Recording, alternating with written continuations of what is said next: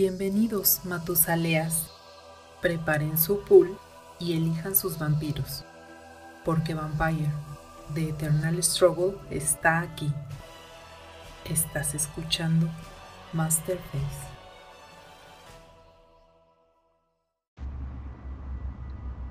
Tengo un mal presentimiento de todo esto. Pensaba Falconi, quien a regañadientes había sido convocado de manera secreta a una reunión del clan, que obviamente solo era para conocimiento de los toreadores locales.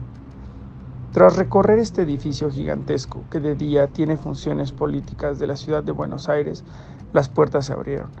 El salón estaba casi vacío para su sorpresa, y bajo la luz amarillenta en una silla estaba una chica de rasgos orientales. Minseo, como la llamaron más adelante las voces que venían de entre las sombras en un largo y lujoso escritorio del salón. Menos de una hora pasó con ellos allá adentro. La voz de una mujer terminó diciendo, y esperamos mucho de ustedes para la organización y realización de este Grand Ball. Vayan y háganlo pasar como hemos acordado. Fueron las palabras con las que Catalina Vega despidió a los dos jóvenes vampiros. ¡Ah! ¡Qué fastidio hacer esto! Una pérdida de mi tiempo. Falconi se quejó, apenas a unos pasos afuera del salón, buscando la empatía de Minseo. Esto es solo una gran fachada. Somos peones. Somos presentadores de una gran puesta en escena para distraer a alguien que no conocemos mientras ella y los demás hacen algo que no sabemos. La chica caminó dejando atrás a Máximo, quien se quedó en silencio mientras las sonrisas en los grandes cuadros colgando en los muros parecían reírse de él.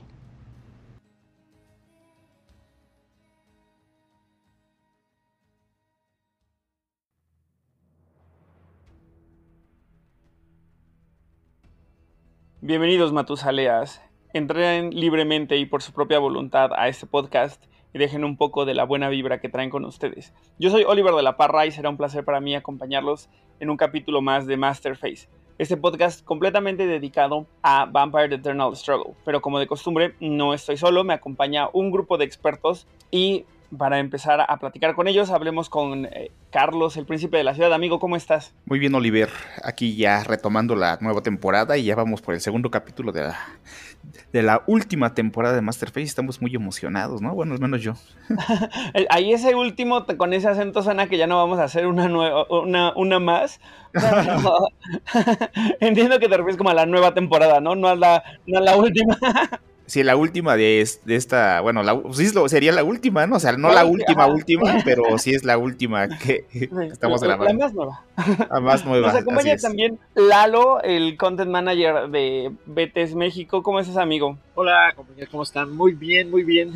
Ya también con muchas ganas de regresar a este podcast que tanto nos, nos, nos llena y nos divierte. Y ya también aquí bajando el helicóptero para adentrarnos en este tema del Betes. ya se la agarras de, broma lo del helicóptero, amigo. Muy bien. Qué gusto que estés con nosotros. Al editor no lo agarra tanto de broma, pero está bien. Sí, sí, claro. El editor es el que menos LOL le causa esta situación, pero ok. y como de costumbre también nos acompaña Luis Jiménez, el vampiro más joven de la cripta, que esta vez tiene más uno de sigilo para llamar votaciones. Amigo, ¿cómo estás? Qué gusto que estés de vuelta. Bien, muy bien. Muy gustoso de hablar aquí de este... Ya empezar con las revisiones de los mazos.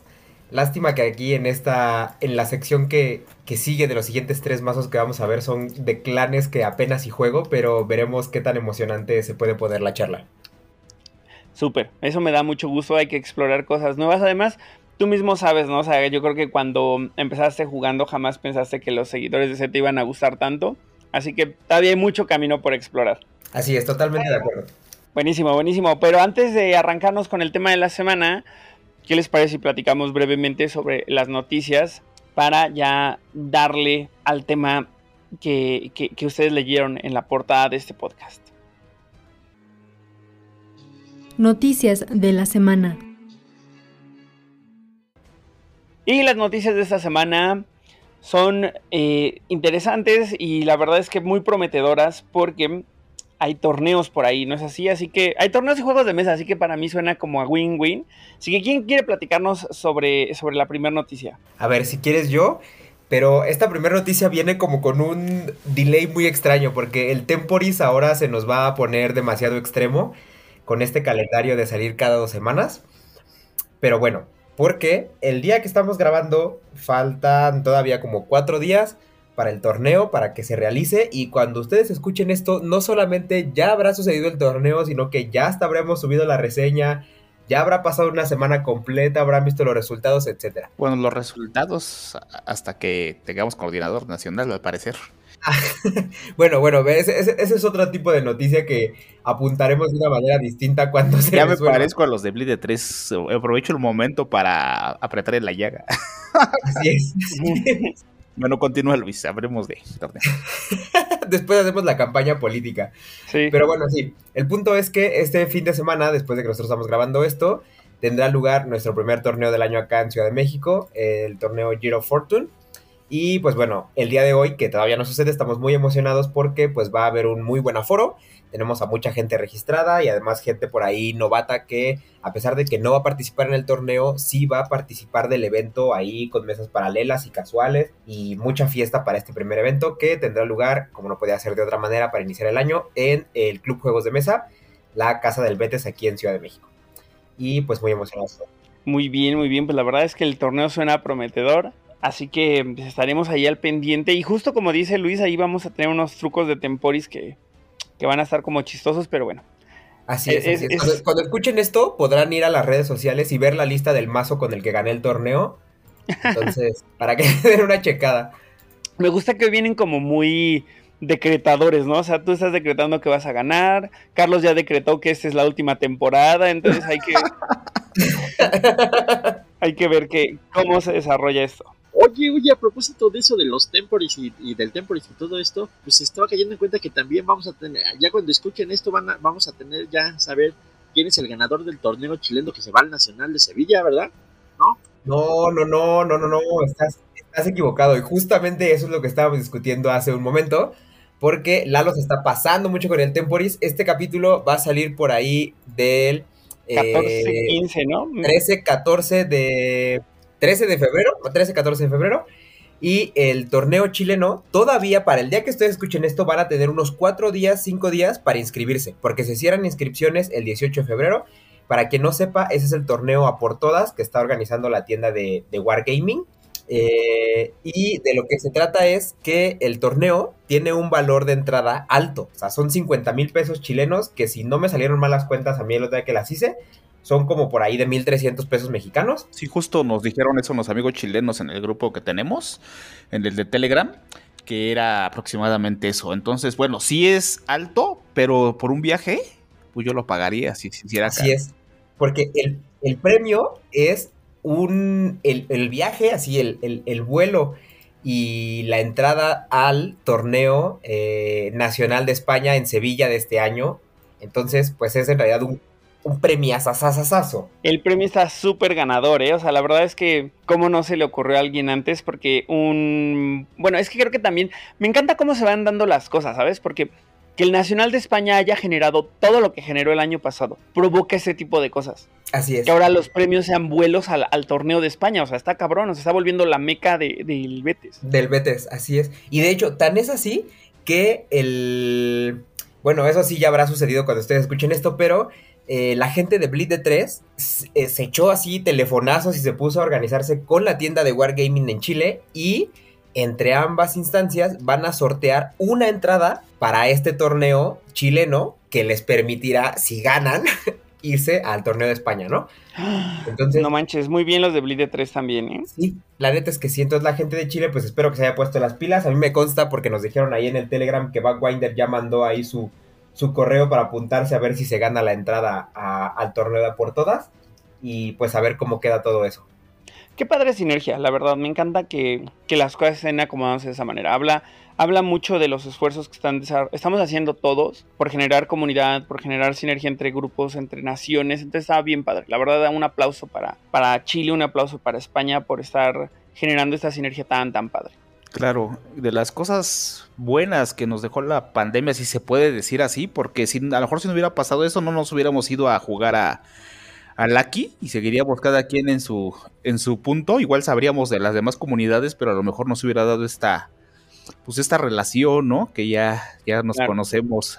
Claro, claro. Muchos entre chilenos y españoles. Pues, igual hay uno que otro brasileño, pero es más difícil por el idioma, ¿no? Pero entre nosotros, pues es muy, muy factible que sea más fácil. Pues buenísimo. Avancemos con las noticias, chicos. Eh, ¿Hay algo más de Betes que quieran platicar? Eh, pues a lo mejor simplemente eh, mencionar de forma muy rápida que pues ya todos los preparativos para el Nacional de Sevilla, eh, o sea, ya, ya están, ya está prácticamente todo. Recordemos que este torneo va a tener lugar el 25 de marzo. No sé exactamente qué día cierran las inscripciones. Hasta donde yo me quedé son el 18 de marzo, una cosa por ahí. Y pues bueno, va la, la entrada son creo que 30 euros y ya están incluso los premios que van a dar y todo, que se ve una cosa fantástica, o sea, espectacular.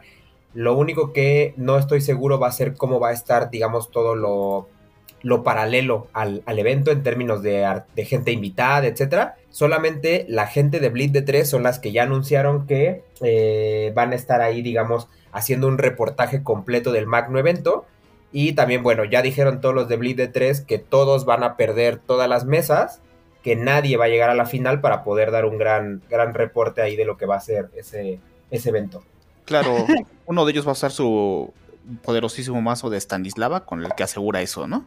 Exactamente, así es, asegurando un zapato ya desde que inscribieron el mazo y eso es compromiso con la con el periodismo. Claro, porque tienen que narrar la final, claro está. Bueno, pues la verdad es que sí, justo suena muy comprometido, o sea que tienen súper bien puestas la, camiseta, así que pues aplausos de nuevo por la gente de Bleed 3, a quien les mandamos un saludo enorme. No, y felicidades también a Javi y a Ira, este, el príncipe y la arpía de Sevilla, que están con la camiseta puesta a todo lo que da. Abrazos hasta allá. Buenísimo.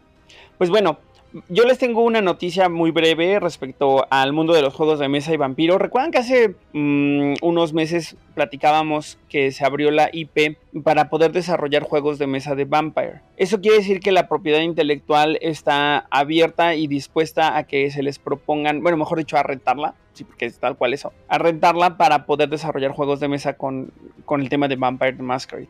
Entonces estamos viendo ya el proyecto de Milano Racing, que es un juego que se anuncia para este año, de Tubru, que es una marca que está muy apalancada de la tecnología, es decir, el juego se propone que va a necesitar de una app companion que va a darle forma y guía a este juego que se siente como un poco como de control de territorios dice que hay dados de por medio la verdad es que todavía en términos mecánicos no se ha revelado aún mucho temáticamente pues es, el, es Milán eh, y vamos a estar jugando con facciones anarcas. Em, es un juego que va a llegar a través de Kickstarter. Y algo que la verdad no sé si es bueno o es malo es que los desarrolladores del juego es la primera vez que hacen un juego de mesa los tres. Entonces esto igual podemos tener ahí una gran sorpresa o, o a lo mejor este primer intento a lo mejor es muy experimental, ¿no? Probablemente tiene experiencia haciendo cosas más digitales, así que pues tampoco Ah, bueno, ahí veremos en la campaña de Kickstarter qué tal está el juego, ¿no? Creo que eso nos va a clarificar más cosas. Sí, así es. O sea, porque nada más como rápido apunte, lo que hace Teburo en realidad no es que sea desarrollador de juegos de mesa, sino que no, totalmente no.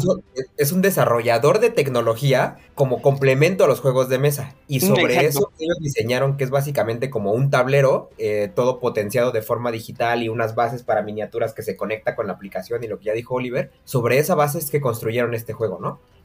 Correcto, correcto. Más bien lo que nos interesa a nosotros es el lore que parece que se está revelando en este juego de Milan Uprising. Porque cuéntanos, Oliver, el descubrimiento que, te aventaste hace una semana. Sí, porque justo aquí están presentando a un nuevo príncipe de Milán, ¿no? Si no me equivoco, se llama Próspero y eh, alrededor, alrededor de él, perdón que estoy hablando tan raro, traigo un retenedor que ya estaba acostumbrado a no usar, entonces ahí van a escuchar muchas palabras mal pronunciadas, pero Em, ese, ese, personaje próspero no como que no, no cuadra con el lore que tenemos respecto a, a, quien sabemos que era príncipe de Milán, ¿no? Porque pues ese era Gian Galeazzo.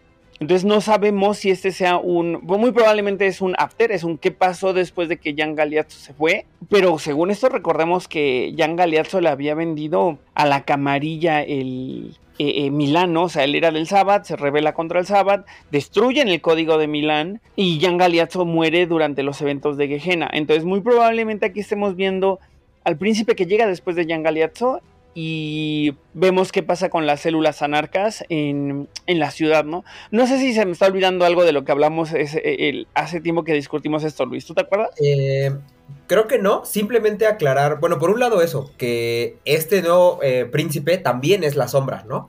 Ah, sí, pero, claro, pero ya no es un la sombra traidor, digamos, o sea, ya, esto, ya es de estos la sombra que se fueron y se y buscaron asilo en la camarilla después de la caída del Sabbath y pues bueno, llega como un príncipe que se siente muy distinto a lo que hacía Jan Galeazzo a pesar de que haya mantenido, digamos como que haya reclamado el clan La Sombra a la ciudad de Milán por, por la historia que ellos traen o algo así me imagino que debe pasar.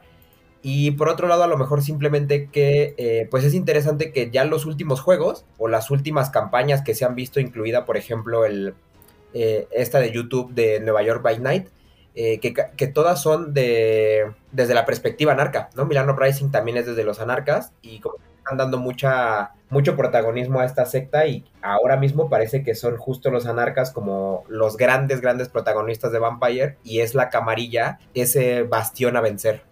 Claro. Es que yo creo que también eh, eh, en términos de jugabilidad, de repente creo que es más atractivo ser una anarca que vivir en la opresión de la camarilla, ¿no? Entonces creo que hasta el setting inicial de, de, quinta edición, de repente se siente más cómodo jugar como anarca y tener como grandes enemigos a la camarilla. Digo, cada quien, pero entiendo el por qué está pasando de esa manera. Y con esta noticia creo que podemos ir cerrando esta sección para hablar de, del primer deck que vamos a analizar respecto al tema de, política. ¿Quieres saber más sobre Vampire the Masquerade? Escucha Juárez by Night del Círculo Interno y descubre todo lo que tiene World of Darkness. Disponible en Spotify y otras plataformas. Acá la verdad es que me gustaría decir cómo es el tema de los historiadores y la política en el mundo de, tinieblas, en el juego de rol. Tampoco hay mucho que decir, o sea, realmente siendo parte de la camarilla, si bien la, política se siente recargada de repente del lado de los historiadores y de los Ventru, no es como que los demás personajes no participen de la política, ¿no? Sin embargo, es muy real que si hay vampiros que le entran duro a la política, casi al codo con codo con los Ventru, definitivamente serían los historiadores. ¿no? Hay muchos príncipes historiadores, hay muchos historiadores influyendo en las decisiones de la camarilla, hay muchas figuras muy importantes y que han amasado mucho poder del lado del clan toreador. Eh, esta semana vamos a, eh, mejor dicho, esta temporada tenemos una estructura ligeramente diferente para hacer el análisis estratégico de los decks. De nuevo, sin clavarnos en el carta por carta, y un poco retomando un par de comentarios que de repente hemos tenido ahí en la comunidad. Entonces, lo que vamos a hacer es primero contar un poquito de qué va el deck y luego ya empezamos con el análisis. Y con el de qué va el deck nos referimos un poco, nos vamos a, retrotraer a la guía estratégica del deck de Toreador que viene en quinta edición. No sé si aquí quieran, previo a, checar esto, hay algo a nivel introductorio que quieran sumar, chicos, porque a lo mejor se me está yendo algún aspecto importante, eh, previo a hablar del contexto del deck, ¿no? Y, de, que llega con la caja de quinta edición y que es probablemente el deck que junto con los Ventros se siente como más, más recargado en la política. ¿Hay algo que, quieran sumar previo a, que revisemos este tema estratégico? Eh, no, bueno, al menos de mi parte no, no sé Carlos y Lalo, pero yo creo que todos los comentarios los podemos hacer ya más adelante cuando veamos más cosas. Correcto, en el camino los vamos viendo. Buenísimo. Sí, perfecto. Miren, entonces, este deck propone como estrategia eh, general, obviamente dividida en las tres etapas del juego, ¿no? Al principio de la partida lo que, te propone el juego es que hagas esta, esta construcción, este pequeño motorcito de levantar a un vampiro grande con presencia superior para que pueda capitalizarlos en Shant Kindred. Y de esa manera ir eh, subsanando el costo de los vampiros pequeños, es decir, ir abaratando costos. Para la mitad de la partida, eh, cuando ya tienes a los vampiros en juego, ya es, hora de tomar como acciones más ofensivas, ¿no? Dice acá que se trata de tomar acciones de sangrado con las acciones con las que originalmente trajiste a los vampiros, es decir, los Enchant Kindred, y obviamente las acciones políticas. Entonces, ese es el, eso es el que tienes que hacer ya una vez que poblaste tu, zona de Ready Vampires, con, con qué acciones, ¿no? Y para terminar la partida, o sea, para ganar, cuando queden más o menos unos tres Matusaleas, la recomendación acá es asegurarte que aún puedas jugar cartas que te den la suficiente reserva sanguínea para resistir sangrados y acciones políticas, ¿no? O sea, tu, manera de mantenerte en el juego es eh, a lo mejor regresando sangre con el, con el Enchant Kindred y además eh, resistiendo con, con, acciones políticas. Si tu presa tiene más reserva sanguínea que tú, juega eh, Parity Shift para poder reducirla y aumentar tu vida, que me parece una estrategia bastante clara y, transparente y además eficiente para mantenerte en el juego. Y si tu presa tiene menos reserva que tú, pues entonces eh, es tiempo de que le caigan los, los Kind Resources Contested, ¿no? Entonces, eso es como se propone estratégica, eso es como se compone el deck en términos de los tres momentos, que me parece que es, eh, eh, probablemente es el mejor para empezar y para entender este tipo de cosas. Y por ahí tiene ya algunos consejos estratégicos que están relacionados con la construcción del mazo. Entonces vamos a empezar a revisar la construcción del mazo.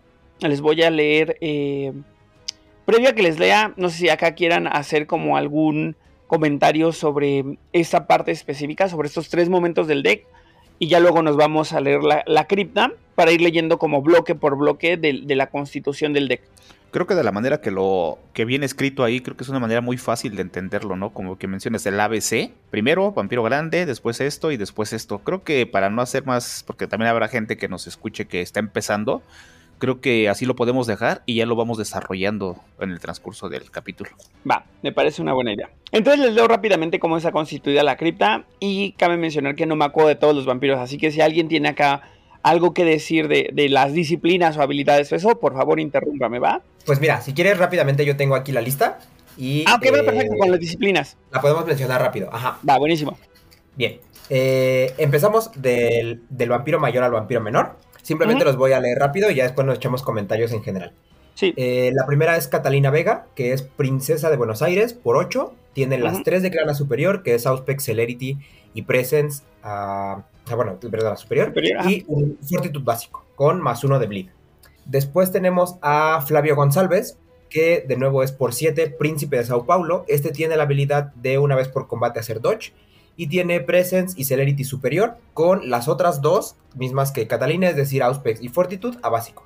Mm. Después, Kokeli, que tiene las mismas cuatro disciplinas, Celerity, Presence, Auspex y Fortitude, pero la única que tiene a superior es Presencia es desde capacidad 6 y es otro príncipe de eh, Ciudad del Cabo. Sin habilidad, ¿verdad? Sin habilidad, exacto. Podemos hacer una pequeña pausa ahí brevemente para, comentar algo. A mí me sorprende mucho dos cosas. Uno, la consistencia de disciplinas que tienen estos tres vampiros. O sea, que todos tengan fortitud adicional suena a una invitación a, a crear eventualmente un deck de toreadores con fortitud y con votos, ¿no?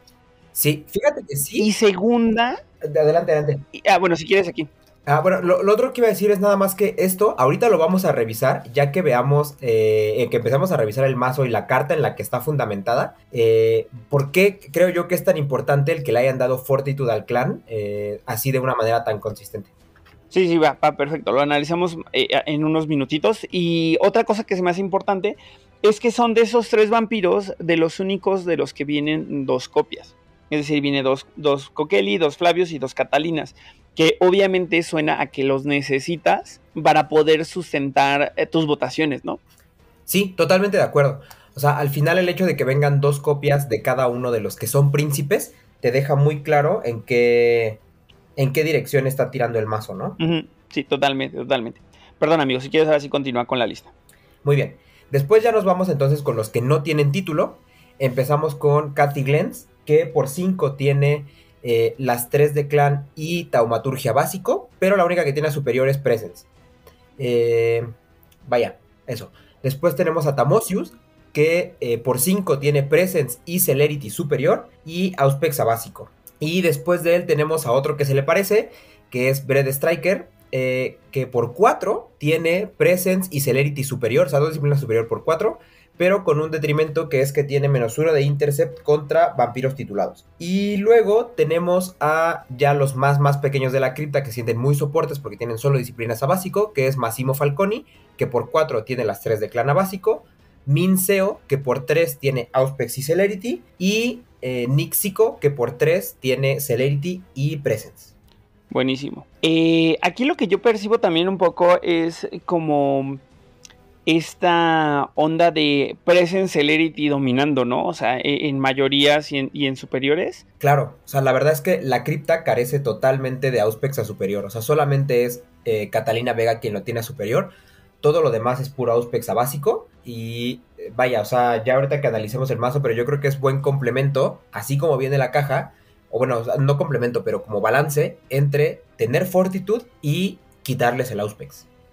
Sí, claro, claro, claro es una buena idea, ¿no? Ver qué, pasa con el, con el Fortitude y, y, ver si sobreviven sin el Auspex, ¿no? Porque regularmente es una herramienta con la que van a redirigir. Entonces, pues ahí, ahí iremos viendo qué, qué pasa con esa. Porque si no me equivoco, digo, ya lo veremos más adelante, pero si no me equivoco, sí traía eh, un, un, cartas para redirigir, ¿no? O, estoy alucinando. Ah, ya lo vemos, ya lo vemos. Carlos Lalo, ¿ustedes qué opinan de la cripta? O sea, en términos estratégicos, ¿cómo la ven?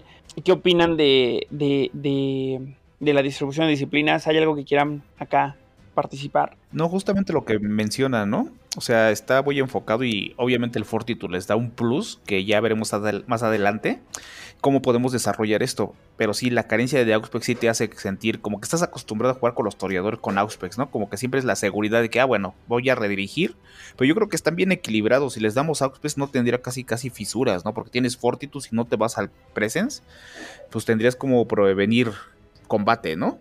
Pero pues acá te da como que la opción de multiactuar. Entonces quiere decir que haces más acciones por turno. Eso puede generalizar a que produzcas más pool. Entonces, pues, de cierta forma puedes solventar que no tengan a superior. Para mí es lo que opino, porque ya he tenido varias construcciones con este mazo que ya hablaré más adelantito de él. Va, buenísimo. Lalo, ¿hay algo que quieras sumar? Pues fíjate que yo lo que les puedo comentar es que efectivamente fue como, un, como una cubetada de agua fresca para renovar a un crean ya un arquetipo muy clásico, como bien dice Carlos, acostumbrados a soportarlo mucho en el Auspix, pero que presentó un reto para, para muchos y, también yo creo que para gente nueva es un buen acercamiento a, este esquema y que te invita, bueno, así fue como un poco lo que yo vi, a ser muy, este, muy, muy, muy, muy directo, muy de adelante y con lo que vas. Sí, fíjate que yo estoy muy de acuerdo con Lalo.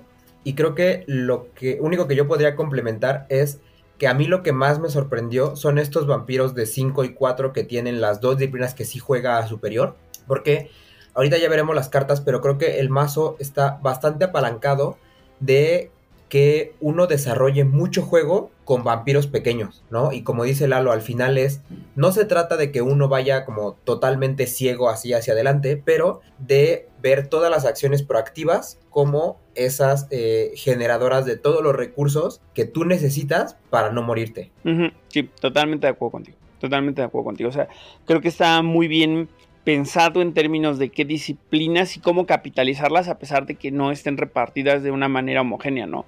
Entonces, o sea, digo, no todos tienen todo en superior y no todos tienen siquiera dos en superior. Entonces creo que de repente eso es muy interesante porque aún con eso es un deck muy eficiente. Entonces, si quieren, veamos las cartas de librería que son 77. Revisamos brevemente cuál es la lista de los masters y lo platicamos, ¿vale? Trae un Art Museum, que es una carta que le va a poner una sangre a un vampiro eh, toreador que esté en la región no controlada un Show Casino que básicamente va a dar más uno de sigilo en acciones mm, eh, no dirigidas. Un Elysium de Palace of Versailles. Este Palacio de Versalles, amigo, ¿este Elysium es el que da un voto? Sí, eh, es el que da voto a los camarilla cuando lo giras.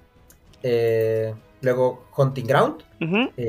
cuatro Toreador Grand Ball, que ahorita nos podemos detener mucho en esa carta. seis villanos, porque básicamente pues está indicando que es la forma de blotear, o sea, va a ser vampiros. Eh, y esos son los Masters, ¿no? Ah, sí, perdón. Hasta ahí con los Masters. Hasta ahí con los Masters. Ahora, aquí, si quieres, pues de una vez hagamos Summer el Toreador Grand Ball. Porque creo que este deck, previo a lo, a lo, que vas a comentar, Luis, porque sé que tú tienes opiniones alrededor de eso. O sea, yo lo que veo acá muy pronto es que este es un deck de toreador con tres grandes disciplinas: Presence, Masters y política, ¿no? O sea, eso es como, como, como viene. Y por eso es que de repente se siente que el módulo de Celerity a lo mejor no va a ser tan grande y el módulo de Auspex básicamente no existe. Entonces siento que hay mucho poder en los Masters y mucho poder en la política, pero igual, esa es mi primera impresión. Vayamos revisando. Sí. Entonces, mira, vamos a recorrer simplemente lo que hace el Torador Grand Ball y podemos discutir largo y tendido de esta carta porque es lo que hace el mazo. Claro. Eh, cuesta un pool, y tú escoges a dos toreador que tú controlas. A uno le vas a poner la carta y se va a quedar eh, Girado. girado por, mientras esta carta esté ahí en juego. Lo que pasa es que el otro que tú seleccionas, ese que no giraste, ese que no tiene la carta encima, todas las acciones que no sean de sangrado no pueden ser bloqueadas. Independientemente de todo, simplemente no se pueden bloquear. Para eliminar el toreador Gran Ball, hay que ir directamente a, a quemar esta carta, que lo puedes hacer como una acción directa que genera por simplemente existir, ¿no? Entonces es sacrificar, digamos, a un vampiro pequeño, siempre ha sido como históricamente se ha jugado, y eh, para que los vampiros más grandes, con más disciplinas, con más con títulos y más capacidad de actuar, eh, pues tengan esa gran ventaja de pasearse por el mundo sin que nadie se les ponga enfrente, ¿no? Pues la neta es que se siente, o sea, es una carta brutal, ¿no? Y es una carta que además, si no me equivoco, ahí corríjanme, viene muy del pasado del juego, para que además en ese entonces se sentía como mucho balance, ¿no? Es decir, si los toreadores son víctimas de un montón de, de un ecosistema de, de, juego donde todos tenían intercept, salvo a lo no, o sea, todos, ¿no? Porque a lo mejor los príncipes Ventru no tenían, los Ventru no tienen alguna disciplina que, que les dé eh, intercept nativamente, pero pues tienen, tienen Second Tradition, ¿no? Había Auspex y había animalismo muy repartido. Creo que los únicos otros que sufrían de eso eran los Brulla, que tampoco podían bloquear tan fácilmente. Pero en un ecosistema donde bloqueaban tanto, una carta como Toreador Grand Ball no solamente se sentía muy bien aterrizada en términos temáticos, sino que se sentía como una oportunidad de poder hacer lo que hacía tu deck, ¿no? Igual iban a ir y te la iban a quitar, y a lo mejor bloqueabas y te iban a golpear. Pero mínimamente en tu turno que lo pusiste, pudiste jugar, y lo cual me parece que está padre. Pues mira, yo no, yo, yo, eh, o sea, te, tengo por ahí un dato curioso, pero yo prefiero que, que, Carlos, que es el que sobre todo lo ha jugado, eh, nos cuente un poco la, cómo opina esta, o sea, qué opina de esta carta, y ya después que Lalo, que aunque no la ha jugado, la ha sufrido mucho, creo yo, en contra, y que nos cuente un poquito ese choque de, de ideas. Ah, pues no me has visto, pero sí. De hecho, curiosamente ahí Yo nunca te he visto. más el toreador Grand Ball que el, el Action Beauty. Bueno, me siento más cómodo jugando con Grand Ball que con las bellezas dolorosas, fíjate. Que es el otro, digamos, como que arquetipo clásico de los toreadores, ¿no? Pero fíjate que, fíjate que a mí, yo algo que quería comentar a propósito es que este fue, bueno, no sé, no sé, bueno, a Luis, a lo mejor no sé, tú, Oliver, no sé Qué, qué, qué, qué, sensaciones te provocó, pero sí fue un, en mi caso fue un choque efectivamente para de, de, ruptura con la tradición, porque recordarás que los, los típicos mazos de AAA, de los viejitos, los de Aneke, de Anson, y este, estaban muy basados o sea, efectivamente en estos, y al, así cuando de repente abres la caja y ves a estos monitos, a estos muchachos, dices, pero ¿qué voy a hacer con ellos, no? O sea, empieza, de primera instancia piensas, eh, empiezas a como a extrañar esos, esas habilidades, pero una vez que ya los empiezas a jugar y los empiezas a mover, ves que es una nueva manera de entender ese gran baile toreador, y eso es algo que a mí me gustó mucho. Es que creo que acá el tema, o sea, creo que la AAA tenía un ecosistema de cartas y de... Um, o sea, tenía un, un, cómo hacerlo ya súper transparente, ¿no? Y, y, creo que de alguna manera eh, quien desarrolló este deck sí se enfrentaba un poco a cómo hago eficiente el deck, cómo lo hago divertido, cómo, sin tampoco tener que replicar una AAA, pero que tampoco desluzca ante una AAA, ¿no? Entonces creo que más allá de decir cuál es mejor o, o, o, eso, creo que yo me enfocaría en, el, en, en, los diferenciadores interesantes. No, o sea, el primer diferenciador interesante para mí es los costos de los vampiros. No, o sea, aquí hay un príncipe que cuesta 6 con presen superior, lo cual lo hace muy eficiente porque puede llegar en segundo turno y empezar a hacer cosas, ¿no? Entonces, empezar a hacer cosas y empezar a defenderte de cosas.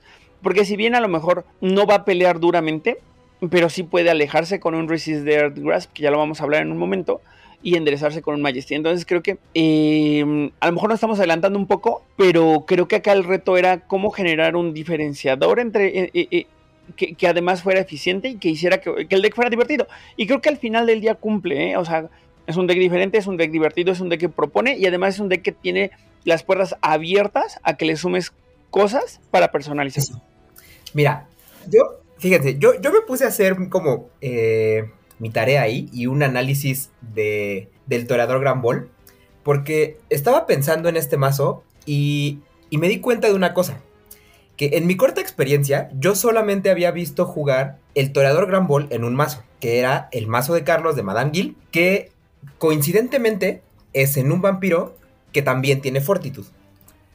Eh, y entonces como que me puse a buscar qué onda. Y resulta que el toreador Gran Ball históricamente está apalancado de dos vampiros y, y, dos vampiros son lo que lo han hecho ganador y lo que tiene de todos los mazos que tiene el toreador Gran Ball, digamos, ganado de torneos, que son 52, en absolutamente todos aparecen dos vampiros, que son Alexandra y eh. ¿Eso qué quiere decir? Que el toreador Gran Ball, básicamente, a pesar de que tiene como un, un texto implícito en la carta que dice multiacción, que dice enderezate, que dice Enkil que dice, ¿sabes? O sea, abusa lo más que puedas de hacer acciones que no te vayan a bloquear. no te pueden bloquear, totalmente. ¿No? O sea, eh, entonces, cuando tú abres este mazo, se siente muy extraño que, eh, que si tú revisas la lista, o sea, de las acciones para abajo, no se ve muy distinto a la configuración que tenía el mazo First Blood de Aiken Beauty. ¿No? O sea, incluso hasta tiene un par de, veremos Change of Target y bueno, seguiremos con eso, ¿no? No se ve muy distinto, pero es que yo creo que la diferencia de este mazo y justo lo que le da ese elemento de recuperar ese histórico, pero con un nuevo sabor, es precisamente el Fortitude en la cripta. ¿Por qué? Porque ¿cómo haces tú que en un ambiente de quinta edición, que ya hemos hablado mucho de cómo han cambiado, no sé qué, y el tope de vampiros que, que podía haber hasta cierto punto, en capacidad me refiero, ¿cómo haces que vampiros tan pequeños tengan esa capacidad de multiacción, porque es que no les puedes dar una habilidad como la de Alexandra, ¿no? No les puedes dar tres disciplinas de clana superior y un menderezo como el, o el de Masica, ¿no? Entonces es claro, o sea, quítales algo, hazles pagar algo porque no tienen capacidad, ahí está el Auspex, pero dales fortitud. ¿Por qué? Porque necesitan multiactuar porque si no el toreador Gran Ball tiene poco caso. Entonces, a mí me gusta mucho cómo desarrollaron este mazo. Y yo me acuerdo porque incluso cuando abrimos eh, por primera vez como los spoilers y todo eso y, empezamos a destapar los mazos y todo, estaba por ahí el bully que decía mucho, no, es que cómo se les ocurrió darle este fortitud al historiador, no sé qué, son una locura.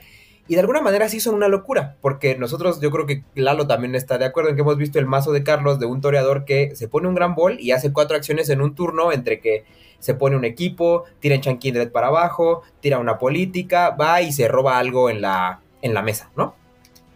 Y sí son una locura, pero no es una locura que eh, opaque o que se sienta poco frente a lo que te hacía una Alexandra o lo que te hacía un Masica, que además te jugaban todo el Auspex que pudieran, que se ponían un Enkilcock y te hacían lo mismo, también incluyendo con una acción a medio en el turno de alguien más. O sea, son dos caminos muy distintos para llegar a jugar alrededor del Toreador Gran Claro, es una gran carta, ¿no? Lo que venían mencionando ahorita, ¿no? De que es un mazo que llevo testeando y obviamente ya lo conocemos, es una carta que lleva añísimos en el juego de Betes, ¿no? Obviamente, como bien mencionas también, pocos vampiros lo explotan al máximo, ¿no? Siempre lo explotas, pero una cosa es explotarlo un turno porque a lo mejor no quieres defenderla, que a lo mejor no tienes un mazo toreador que bloquee, que tenga pistolas y que puedas defenderte, o pasa lo que dice Oliver, ¿no? Te mete una golpiza horrible y pues ya, no jugaste. Y con estos a lo mejor, y tampoco lo vas a defender, pero capitalizas más el toreador Gran Ball, ¿no? Haces dos, tres, cuatro acciones, dependiendo la capacidad que te dé sea, el mazo, ¿no? Que estés construyendo. Y eso ya es tener cuatro minions sin fortitude en la mesa con un solo. Obviamente, si ya logras meter dos, pues ya estamos hablando que tienes dos príncipes que pueden hacer muchísimas cosas, independientemente de lo demás. Creo que sí, sacrifican el Auspex, pero con el Fortitude ganan muchísimo y te llevan a otro rumbo, a otro tipo de, escenario jugando este historiador, ¿no? Sí, sí, sí. O sea, además, pensemos un poco también en, eh, ya que revisamos la cripta, en términos estratégicos es muy difícil pasar tus acciones. ¿Sabes? Hay algunos vampiros que tienen celerity superior que podrán utilizar el Resist Dead Grasp. Pero en términos de cripta, el toreador Grand Ball va a permitirte jugar. O sea, va a permitirte hacer todo eso que en teoría va a ser tu deck. A lo mejor en el, turno que viene, como mencionaba, te lo quitan. Pero al menos en este turno ya pudiste hacer lo que tenías que hacer.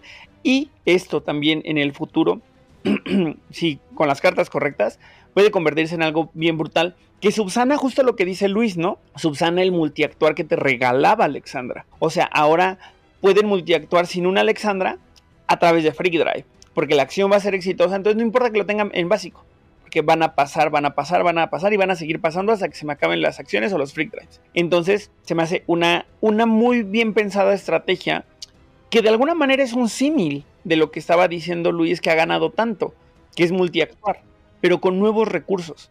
Con, con, una visión extendida de, de las capacidades de las disciplinas. Entonces me parece que está bien hecho. Si quieren, para poder también analizar otros aspectos del deck, ¿les parece si avanzamos con la lista? Si eres fan de los juegos de mesa o quieres descubrir más de este hobby, escucha el podcast de Jugador Casual, disponible en Spotify y otras plataformas. Entonces, eh, acabamos de hablar de los Masters, ¿no es así? Entonces, aquí hay. Vamos a leer las acciones completas, porque acciones, acciones de disciplina. Hay 6 Enchant Kindred, 4 Consanguinous Boon, 8 Kind Resources Contested, 4 Parity Ships y un Toreador Justicar. Que como podemos ver, o sea, son diferentes layers de estrategia y diferentes layers de necesidades en el juego las que está cumpliendo cada una de estas cartas. El Enchant Kindred, como, como decía el, el template de ayuda del deck, pues tiene una triple función, ¿no? Traer vampiros, blidear y luego sobrevivir poniendo dos en un vampiro menor y regresando a tu pool. Que estas cartas se han vuelto como un pilar, ¿no? En, los juegos, en, el juego, porque son sumamente eficientes, ¿no? O sea, responder a tres necesidades diferentes de una manera tan bien hecha, o sea, ojalá todos tuvieran acceso a cartas de ese estilo. Luego están las cartas que te permiten mantenerte en juego, como el Consanguinous Boon, las que te permiten ir para adelante y, además eh, eh, balancear la situación, o como el Parity Shift y el Kind Resources Contested. Y finalmente algo más que de repente no se siente transparente, que es un toreador Justicar, porque en un contexto tan cargado de votos, muy probablemente te sientas en la necesidad de eventualmente de pedir ayuda, ¿no? O de hacer pactos. Entonces, pasar un, un toreador Justicar pronto te va a dar el upper hand en estas negociaciones y probablemente te dé independencia también para no estar pidiendo favores, al menos al principio del juego. Claro, Aparte, contemos de que esa carta le da a todos los creadores un voto adicional, ¿no? Entonces, independiente, y aparte tienes presence, ¿no? Entonces es una carta que sí es muy importante dentro del mazo, ¿no? A mí me tocó en una mesa que había una neque por allá. Obviamente yo ya traía un toreador Grand Ball y le contesté el título. Entonces él se quedó sin usar su Second Tradition y a la postre murió y me quitó los votos de encima. Muy violento. Muy violento. Sobre el módulo de acciones, ¿qué opinas, Luis? Fíjate que a mí el módulo de acciones me parece eh, muy apalancado de dos cosas. Primero, lo que dijo Carlos, que es el presence, ¿no? Pero yo creo que ese ahorita se va a ver mucho más claro cuando llegamos a los modificadores. Eh, pero de entrada, lo, una es el, indicador muy, muy claro que este es un mazo político, ¿no? O sea, cuando llevas seis acciones solamente para sangrar y en una proyección de juego, como según siguiendo el templete, solamente vas a usar la mitad para sangrar porque la mitad van a ser eh, tirados hacia abajo, se nota que es un mazo político, ¿no? Pero lo que a mí me encanta son dos cosas. Uno, que eh, creo que se deja ver lo importante que son estos vampiros, eh, Tamosius y Brett Striker, de 5 y 4 para la estrategia. Por dos cosas. Una es que si estamos hablando de que es un mazo que solamente va a jugar Presence, bueno, prácticamente solo Presence, y el Celerity queda así como un poquito ahí eh, de apoyo nada más, pero solo Presence, tener un vampiro que sale en un turno después del Enchant Kindred me parece vital, ¿no? O sea, yo creo que hay algo importante que reconocer del Enchant Kindred a diferencia del Govern y es la escalera tan distinta que te hace, ¿no? Porque tú sacas a tu vampiro de 8 y si tú tiras un Enchant Kindred hacia abajo al vampiro de 7, no sale ese turno, ¿no? O sea, te toma te toma esos son 6 de transferencias, 2 del Enchant Kindred y 4 que tú pusiste y te toma todavía otro turno que salga Flavio González. Entonces, el tener vampiros como Kokeli, que es de 6, Tamosius de 5 y Brett Striker de 4, simplemente lo que hacen es que el Enchant Kindred tenga una utilidad siempre para traerte un vampiro el turno que lo tiras. Entonces, de ahí ya es algo como muy apalancado de la cripta. Y la otra es, como dice Carlos, el valor del toreador Justicar. Eh, porque tirar un toreador Justicar eh, en un príncipe es, digamos, como el, la menor cantidad de valor que le puedes sacar, ¿no? Porque estás ganando un voto y no le estás dejando jugar nada que no pudiera jugar antes, ¿no? O sea, por lo menos en lo que trae el mazo. O sea, dicho en otras palabras, es un desperdicio. Algo así, ¿no? Pero que tú conviertas a un Bread Striker en, en Justicar, eso es una salvajada. Porque de la nada estás ganando tres votos, estás teniendo otro vampiro que te juega Second Tradition y pasaste de tener probablemente cuatro votos en mesa a tener siete. Y ese cambio, o sea, te revuelve todo el ambiente de, de la partida en un abrir y cerrar de ojos. Y que como dice Carlos, gracias al presence y gracias al voto extra que vas a ganar por porque el toreador Justicar en sí mismo, en cada uno de tus vampiros, eh, o sea, esta cosa, si no le cae un delaying, va a pasar siempre. Sí, sí. Y justo además te, te da mucho juego. Porque eh, cuando revisamos las reacciones por ahí hay unos eh, Second Tradition. Y entre las mismas cartas me parece que Parity Shift requiere un príncipe o un Justicar, si no me equivoco. Exactamente. Correcto. exactamente. Entonces amplifica tus posibilidades de jugar. No únicamente en términos de tener más votos para garantizar tu poder de votación en el juego, sino que amplifica tus posibilidades de actuar, ¿no? Y entonces de repente estos vampiros no solamente son a quien le vas a poner el, el, eh, el, el Grand Ball, sino que ya quieres que actúe, ¿no? Ya, ya, ya tienen las posibilidades de hacerlo. Y además tener Presence y Celerity en superior por 4 es el vampiro que quieres que, que esté actuando todo el tiempo. Si quieren avanzamos con el módulo, a, a menos de que Lalo quiera... Creo que, no, creo que, creo que Lalo tiene, ajá. Sí, va, buenísimo. Sí, es que nada más es un apunte breve, no me, no me extiendo demasiado, porque ya dijeron todo lo que tenía que decir, yo creo que sí. Pero efectivamente, nada más, se recuerda que cuando recién vimos los spoilers de, de, de, esta, de estos mazos de quinta, que decíamos que coincidíamos que este era el mazo que era más brutal de los cinco, o sea, de esa caja de, cinco, el toreador estaba brutal, ¿no? Porque veíamos efectivamente esa potencialidad. Y efectivamente, ya cuando lo ves en mesa, no extrañas el Aspis, ¿eh? No lo extrañas para nada, ¿eh? Y, y, y, y, la significancia, porque también, si no me acuerdo, en este, en este set, cuando salió, era el único que traía título de Justica. Y eso te potencializa brutalmente, como ya lo mencionaron. Mm, sí, me parece que ningún otro de los de los de estos decks base traen una votación de Justicar, ¿eh? No, la siguiente llegó El hasta Malkavian. Ah, Con. Malkavian, Blood. claro. pero, pero sí tiene mucha razón Lalo en que se siente una gran diferencia, ¿no? O sea, no es lo mismo intentar pasar un Malkavian Justicar a base de, de un Telepathic Bow Counting y, y All Friends a pasar un Toreador Justicar con Toreador Grand Ball y, Presence. y un Bewitching, ¿no? Claro. Claro. Escape Tong, ¿no? Exacto. O sea, ya ahorita, ahorita llegamos a eso, pero, pero sí. Quizá, ¿sabes cuál es la otra cosa que, que valdría la pena hablar?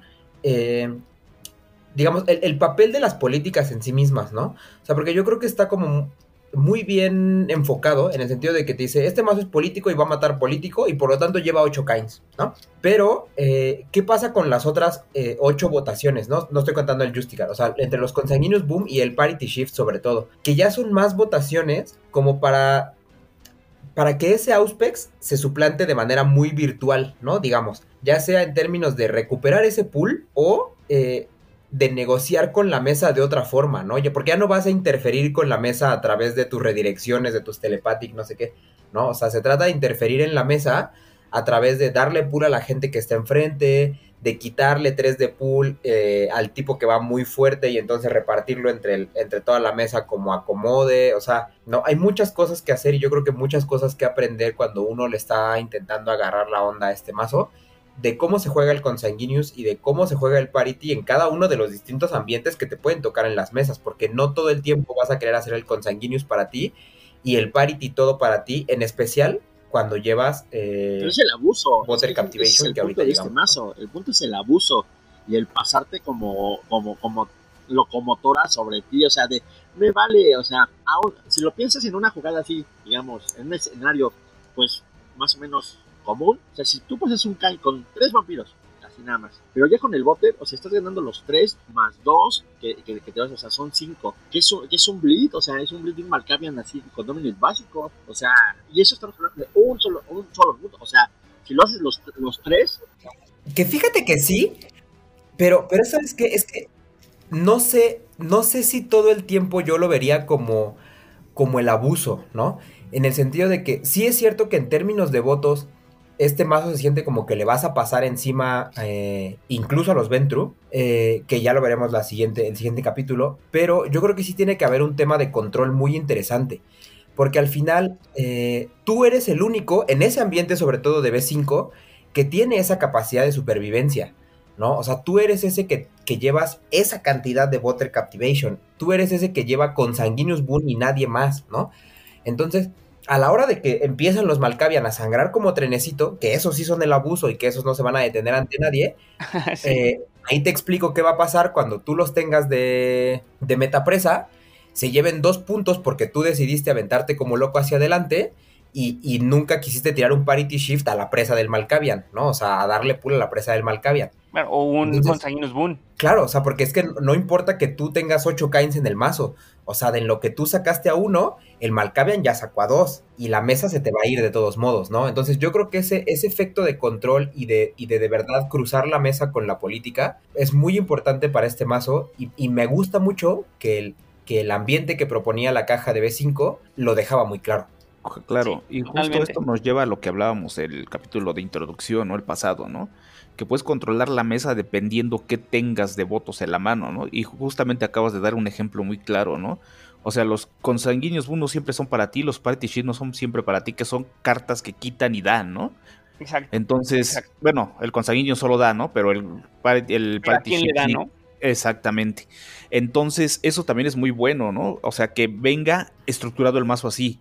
Porque si estamos hablando de alguien que está iniciando a jugar, tienes las cartas principales para hacer eso, ¿no? Para aprender como que interactuar con la mesa de esta manera y ya habrán a lo mejor otras votaciones que conocerás después, que ya aprendiendo a llevar bien un Consanguineous Boon o un Kain, ya te pueden dar así como decir, ah, bueno, la política me sirve para esto, la política, puedo hacer esto con la política ya con las demás cartas, ¿no? Porque a lo mejor en un futuro te aprendes a tirar bien un Banishment, aprendiendo a jugar con el Consanguíneos de inicio y el Kain. Y también está muy bien estructurado porque no te meten otra cosa que no sea eso, ¿no? Consanguíneos para recuperar sangre tú o quien sea, Kain igual para quitar sangre y dársela, obviamente tú eres la prioridad, pero dependiendo del entorno de mesa, cómo la vas a repartir. Obviamente el toreador para potenciar tus votos. Y bueno, creo que son cartas que están bien para un deck así como vino presentado en la caja de quinta. Sí, sí, sí, sí, totalmente. Creo que a, a lo que dices, lo único que me gustaría, o sea, como para puntualizar, es que creo que es un deck que en el papel se ve como muy sencillo, como que muy straightforward, pero creo que el... Eso, te están presentando un deck que es muy resourceful, tiene un montón de recursos, tiene un montón de opciones y que es muy contundente por la flexibilidad de las cartas que tiene, ¿no? O sea, creo que siempre tiene un as bajo la manga, ¿no? Creo que así lo resumiría. O sea, que ya va a perder, o sea, que tu depredador ya va a sacar a, tu aliado, pues entonces, sorpresa, con Sanguinus Boom para mi aliado. O le hago, eh, le hago eh, Parity Shift a mi presa y se lo doy a mi, a mi, aliado para que no se vaya, ¿no? O, ya me va a sacar, pues de repente el consanguinus es para mí y hago un Kain y... O de repente ya tengo enfrente una pared y cae el eh, el Grand Ball y, y, pues ya, ¿no? O sea, o sea, creo que me gusta porque da muchas sorpresas a pesar de que pues sea muy consistente en lo que, en lo que juega. Es un mazo que te invita a desarrollar la sutileza de los toreadores. Sí, definitivo sí. ¿Quieren que les enseñe, que les platique qué otro módulo tiene? Sí, Para poder con las, discutir un poco. las modificadoras. Buenísimo. Este deck tiene dos Air Ovulation, que es bleed, más bleed, o sea, que sería un poco como una especie de, con- de, de threats eh, slash conditioning si eres un toreador. Bewitch Oration para sumar votos. Dos Change of Target, para de repente ahí como ciscar a tu presa o a quien vaya a bloquear. Y mm, sin consecuencias, ¿no? Cuatro Perfect Paragon, que son más votos y pseudo sigilo. Y Cap- seis Butter Captivation, que de nuevo nos da una perfecta claridad de la sinergia votos, muchos votos, Butter Captivation, V-Lane. Que igual, Oliver, podemos, si quieres, eh, mencionar de una vez las dos cartas combo, porque casi siempre las, las juega uno como modificador. Ah, claro, por supuesto. 8 Resist the Earth Grasp, que son maniobra o maniobra, ¿no? O presa en el en básico y uno de sigilo en superior con con, con Celerity. Y 4 Scalpel Tongue, que es una carta que requiere dos disciplinas, pero va a hacer que alguien se abstenga de votar y en superior además de todo creo que se gira y toma un daño, ¿no? Algo así ridículo. La maldita, la maldita carta Scalpelton. poderosísima. Y además que esta carta, dices, hace todo el sentido que este deck sea Presence y Celerity superiores, para que Brett Striker, así muerto de risa, haga que Arika se abstenga, queme una sangre, se gire, pase mi voto y me río, ¿no? Claro, justo así como lo mencionas. Entonces también eso te da un- una ventaja de este clan sobre a lo mejor un Ventru, ¿no? ¿Por qué? Porque muchas veces no te quieren ni votar en contra, se van a abstener porque no los quiere, no quieren que los gires. Entonces ya en un entorno de mesa donde a lo mejor si hay muchos votos, esa carta te puede dar esa ventaja. Y de hecho la da. Porque girarte, que te giren al vampiro que dejaste enderezado para deflectar o para bloquear o cosas así. Entonces también es una carta que está muy bien y siempre, así cuando vimos que llegaba en este mazo, dijimos, sí, no, no, no podía haber otra. Es que justo es un poco a mi punto de que te da sorpresas, ¿no? O sea, dices, ah, bueno, pues yo le voy a votar consistentemente y sistemáticamente todo en contra. A lo mejor al principio del juego dices, ok, pero after midgame perder esa sangre y girarte puede costarte el juego, ¿no? Entonces se vuelve muchísimo más cauteloso votarles en contra porque hay consecuencias, ¿no? Entonces está bien interesante porque además no se anuncia hasta que ya cometiste el error de votar en contra. Así es, así es. Es que mira, yo creo que ahí pasan dos cosas. La primera que hay que mencionar es eh, que este, o sea, ya lo veremos después cuando veamos el Ventru, pero sí quédense con esa idea, que es el mazo que más modificadores para dar votos tiene. Es el que más tiene presencia. O sea, son 4 Bewitching, 4 Perfect Paragon y 4 Scalpel Tongue, ¿no? O sea, básicamente está pensado para que en cuatro votaciones por lo menos sean así invencibles, ¿no? Ya las demás irás viendo cómo, si repartes una, si repartes no sé qué, ¿no? Pero, o sea, en total tú puedes ganar hasta siete votos en un solo vampiro y callarle la boca a alguien que ya te hizo el voto que tú quieras, ¿no? Entonces se siente muy, muy fuerte en ese sentido. Y, y, sí, como dice Carlos, o sea, yo creo que el Scalpel es otra de esas cartas que hacen este, este mazo porque es, digamos, la, la otra cara de la moneda de lo que mencionábamos hace rato con los consanguíneos Boon y con el Parity Shift, ¿no? Porque de esa misma forma que tú vas a, a, cruzar la mesa para beneficiar a alguien, tú también puedes cruzar la mesa con un Scalpel Tongue para, para decirle a alguien, no sabes qué, o sea, tú no solamente no me vas a, a, venir a joder mi jugada, sino que yo te voy a joder la tuya, ¿no? Y en un ambiente como el de B5, pues eso se siente brutal porque absolutamente todos los mazos votan. O sea, hay tres príncipes Malkavian en ese mazo, hay creo que tres príncipes Ventru, hay dos príncipes Toreador y hay eh, tres primogenes Nosferatu, ¿no? Entonces, o sea, todo el mundo tiene posibilidad de decir algo, pero al mismo tiempo todo el mundo tiene esa, esa posibilidad de sufrir un escalpeltón. Sí, totalmente. El riesgo también está igual de repartido que las posibilidades de votar, ¿no? Y que aquí justo acabas de decir algo que de repente es transparente para quienes ubican la carta perfecto, pero si alguien no, o sea, Scalpel Tongue es una combo card. O sea, la puedes usar a lo largo de tu votación activamente o reaccionar a la votación de alguien más. Y que también es súper pernicioso, porque si yo reacciono y hago que un vampiro que está votando y que iba a actuar en ese turno ya no actúa, probablemente también estés jodiéndole el turno a alguien, ¿no? A lo mejor estás limitando sus posibilidades de ganar en ese turno. Claro. Entonces, es una capa súper, súper estratégica eh, eh, eh, no solamente en el deck, ¿no? sino en el juego en general. Pero en este deck su rol es súper, súper importante. Lalo, ¿quieres decir algo? Que te, percibimos muy calladito. No, no, no, no, es que, o sea, digo, yo estoy de acuerdo con todo lo que decimos, o sea, nada más lo que digo es que efectivamente es un mazo de impunidad total, o sea, porque no los bloqueas, intentas ponérteles al brinco, te cortan la, o sea, no, no, no, hacen lo que quieren este historiador. Y mira, para acentuar tu opinión, ahí te va el módulo de combate. Pero espera, espera, espera, espera. Porque antes de pasar al combate, yo creo que hay otra cosa que también está, está muy dura. Y es la cantidad de Water Captivation que lleva. Mm, claro. es que 6 Water Captivation en un mazo. ¿No? O sea, es muy duro. A comparación de los. De, o sea, es el triple de lo que van a, lo que van a traer los Ventru. Y además con, con la flexibilidad de la carta. O sea, porque ganar. Que tu vampiro gane sangre de nuevo no solamente significa lo transparentemente, el, uso transparente de, usar V-Lane, sino es la posibilidad de volver a, pagar cartas. Sí, sí, sí. O sea, es que e, es, tal cual eso, ¿no? O sea, a mí yo creo que lo que deja más transparente el uso de este Butter Captivation es que hay la misma cantidad de V-Lane como hay de Butter, ¿no? O sea, es vampiro que llega, vampiro que le quita 5 porque tú no vas a reaccionar y tú no vas a deflectar. Y en el momento en el que ya le quitaste, entonces, haces tu votación, tu toreador Grand Ball, y te rellenas con el Water Captivation, ¿no? O sea, este es el juego de los toreadores. Ya no tengo Auspex y la capacidad de multiactuar. ¿Cómo se va a pagar? Porque aunque no vengan en el mazo, eventualmente uno se va a dar cuenta, le va a meter Freak Drives y cómo se va a pagar esa multiacción y cómo se va a pagar esa supervivencia a base de le tiro un villano, voto y lleno con Water Captivation, ¿no? Correcto. Por eso es importante que lleve 6. Sí, y mejor este llevar combinados, ¿no? Llevas Freak Dry y Marcha Forzada, Force March, porque Force March no te cuesta. Claro, claro, claro. Aunque sea una vez por, por turno, pero bueno, ya te, te ahorra. Si te quedas sin sangre, cazas, te enderezas y la votación ya la sacas.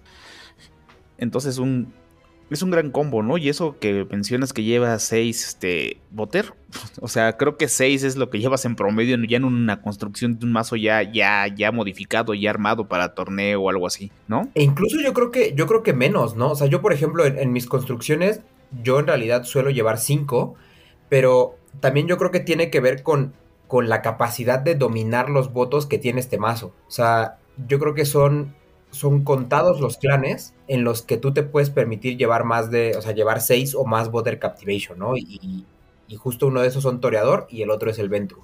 Claro. Sí, por ahí, mira, aquí anda Oliver que trae aquí el complemento al comentario. ¿O no? ¿O no, no anda aquí? O no. o no. Pero bueno, eh, mientras Oliver se recupera porque ahí acaba de sufrir los, los hackeos y todos esos cosas de la tecnología, podemos ver rápidamente el para dónde iba él, que era el módulo de combate, claro. que son 6 Majesty, ¿no? O sea, un módulo bien concreto que es eso, 6 Majesty. Eh, al que a lo mejor podríamos sumarle el, el Resistor Grab, ¿no? Como ven. Es una carta combo que es muy buena, ¿no? Obviamente ya traes a los Predador Grand Ball, pero traes 4, ¿no? Obviamente vas a necesitar otros recursos para pasar acciones o simplemente para combatir, ¿no? O sea, eso que te dé una maniobra, un press, entonces está perfecto. Sí, sí, sí. Y es que, por ejemplo, una de las cosas que a mí me llama la atención es que, eh, por ejemplo, revisando de nuevo, volviendo a la hoja que, que Oliver nos, nos insistió muy correctamente, creo yo, en, leer, que era este, el, el help sheet que trae la caja de quinta, eh, es bien interesante que em, cuando habla del combate, sí lo apalanca evidentemente solo del Majesty y, te menciona cómo tú te vas a enderezar y no sé qué, pero trae una pequeña nota al final, ¿no? Que dice, intenta eh, eh, evitar el combate de, con Nosferatus y su potencia, ¿no? Que todo el mundo, así de los que ya conocemos el juego, sabemos que está haciendo referencia a que en el momento en que te pesque del cuello con un Inmortal Grapo, no vas a tener salida, ¿no? Pero yo creo que precisamente esa es la la razón por la cual llevar tantas copias, porque 8 se sienten demasiadas de un resistor grab. La realidad de las cosas es que el resistor grab, por esa flexibilidad que tiene de combo, te va a dar las maniobras suficientes para que el Nosferatu no te alcance. Porque Nosferatu que bloqueas cuando vaya por el Torador Grand Ball o Nosferatu que viene y te rochea, tú le tiras resistor grab, maniobra. Y si te tira el slam, resistor grab, maniobra y ya no te alcanzó y tú te vas riendo del mundo eh, haciendo tu Majesty y no importa que te haya costado 3 de sangre porque estás preparando el Butter para la siguiente acción, ¿no? Correcto. Está bien, me gusta, porque aparte es una carta, como bien mencionas, ¿no? Te puede salvar la vida. Y también, como mencionaba la ahorita, ¿no? Te puede inclusive ayudar a, defender ese Toledo Gran Ball, ¿no? O sea, obviamente te pones a bloquear y tienes 3 en la mano, pues sabes que si el combate es de cerca, o con los Immortal Grad más comúnmente, pues obviamente te vas a alejar y vas a hacer tu Majesty, como bien mencionas, ¿no? Entonces creo que 8, pues sí, al principio cuando lo vimos sí veía, dije, ah, caray, 8, exagerado, pero ya cuando empiezas a testear el mazo, pues 8 no se te hacen mucho, se te hacen creo que la buena, una buena proporción dentro del mazo, ¿no? Claro.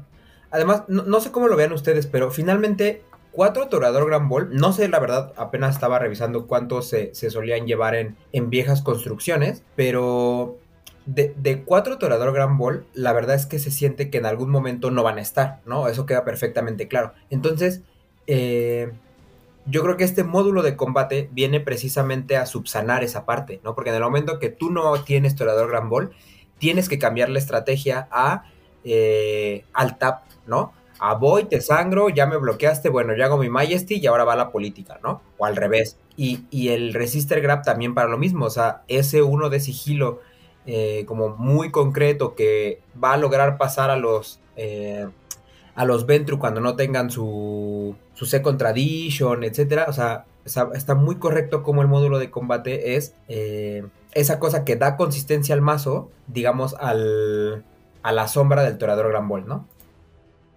Si quieres adquirir producto para jugar Vampire The Eternal Struggle, contáctanos en nuestras redes sociales. Y respecto a, las reacciones, la verdad es que el módulo es muy concreto y tampoco es un módulo tan abundante, son 4 Second Tradition, ¿no? Eh, pagar una sangre, enderezarte y bloqueas con más 2 de Intercept. Necesitas el principio Justicar, lo cual de nuevo habla del poder que tienen los príncipes en el deck, de la presencia que deben de tener los príncipes en el deck, de cómo capitaliza tener un Justicar y de que realmente no buscas bloquear todo, ¿no? O sea, vas a bloquear cosas muy, muy, muy concretas. A lo mejor de repente bloquear estratégicamente el... e inesperadamente que te vayan a quitar un Toreador Grand Ball, pero en realidad tienes cuatro bloqueos durante todo el juego, así que hay que usarlos muy sabiamente. Y aquí realmente sí me gustaría mucho escuchar sus opiniones porque ese se me hace a lo mejor el módulo más polémico. Pues como mencionamos, ¿no? O sea, creo que está más enfocado a que explotes al máximo tu, o sea, ir hacia adelante. O sea, como bien mencionas también, ¿no? Cuatro para defender los cuatro, este, Toreador Gran Ball, ¿no? Yo así lo veo, ¿no? O sea, tengo uno para defender uno y nada más, ¿no? Porque si viene otro, pues igual no, no le veo que tenga el esfuerzo. Yo creo que es más por a lo mejor una votación que sí me afecte, que a lo mejor me dominen en votos, o, una acción, o, o sea, para defender los Toreador Gran Ball, yo creo que mejor dejas que fluya, ¿no? Y juegas como el tap and bleed, como lo decía Luis, en lo que sale el historiador Grand Ball, Void, Blideo, Majestic, Voto. O sea, desarrollas el mazo. Obviamente, ya cuando tengas los toreador ahí, si no te van y te los queman, el mazo toma como que más libertad y te preocupas menos, ¿no? El que te bloquean ya más te preocupas por si es que quieres defender los toreador Grand Ball, pero yo creo que estos no están enfocados para, para eso, ¿no? O sea, como que una acción este pues, que te vaya a afectar directamente en cierto punto, ¿no? Eh, a, eso, a eso lo veo yo. Sí, yo creo que el tema acá es como sorprender, ¿no? O sea, ya sea que de repente decidas sorprender si bloqueando un toreador Grand Ball, aunque de nuevo creo que es muy inteligente lo que dices de no voy a bloquear un toreador Grand Ball si tengo otro en la mano. No, ven y desperdicia tu acción y ya lo vuelvo a jugar, ¿no? Pero creo que creo que a lo mejor puede sorprender justo bloqueando un toreador Grand Ball, bloqueando algo que nadie esperaba que bloquearas tú porque no bloqueas en todo el juego, una política, alguna acción muy determinante. De nuevo, eh, son cuatro haces bajo la manga que tienes para bloquear que tienes que utilizar súper, súper tácticamente. Son tus balas de plata, como dicen, ¿no? O sea, voy a usarlas en el momento que requiero que, y, o sea, sea fundamental o sea muy estratégico lo que tengo que hacer, ¿no? Porque muchas veces a lo mejor si vas a sacrificar a uno, pues dices, bueno, voy a sacrificar a este sujeto, pero sé que me va a dar algo más en el juego, ¿no? Entonces también hay que pensarlo muy bien porque son cuatro, así como viene construido el mazo, ¿no? Ya si hablamos de otras cosas, pues ya lo modificarás y lo harás a tu gusto y a lo mejor le meterás más, pero así como está, creo que para eso son. Sí, que acá a lo mejor algo que sumaría. No, tú Luis, por favor. Eh, no, o sea, bueno, lo, que iba a comentar es que yo creo que sí tienen razón en el sentido de que eh, la decisión de meter esa cantidad de ese contradiction se siente como muy apalancado del ambiente que, estaba en la caja de, quinta edición, ¿no? Que era dejar muy clara la diferencia entre los mazos que reaccionaban y los mazos que no. Y yo creo que por eso es que pusieron tan pocos. Pero yo creo que lo que sí es una realidad es que por mucho que sean cuatro, yo creo que de pronto tiene ese, ese efecto como de engaño, de que parece que lleva más de los que tiene, porque en 77 cartas y por la cantidad de cartas que tú ciclas cuando tú estás en turno, eh, la verdad es que tampoco es tan difícil encontrarlos, ¿no? O sea, es cierto que uno como jugador, como el que está el piloto detrás de este mazo, sabe perfectamente que es como bien dice Carlos, a una bala de plata que tú vas a jugar en acciones muy, muy concretas, ¿no? Y sobre todo en acciones muy concretas que sabes que vas a parar pero, pero el, efecto que das al resto de la mesa sí se siente más como de que siempre tienes ese second contradiction en la mano, ¿no? Entonces es un juego muy interesante de la gestión del recurso, pero al mismo tiempo de dejar esa fuerte impresión en la mesa de que ahí está y que no se les olvide que ahí está. Justo, justo, justo. O sea, vivir también bajo la amenaza de me puede hacer un second contradiction, ¿no? Aunque también aquí algo que lo limita y que tampoco lo hace sentir así tan, tan, tan poderoso es que pues sabes que es con los príncipes, ¿no? Y si el príncipe ya no tiene sangre o si el príncipe está en una situación precaria, a lo mejor no te da una idea muy clara de no me va a bloquear. Claro.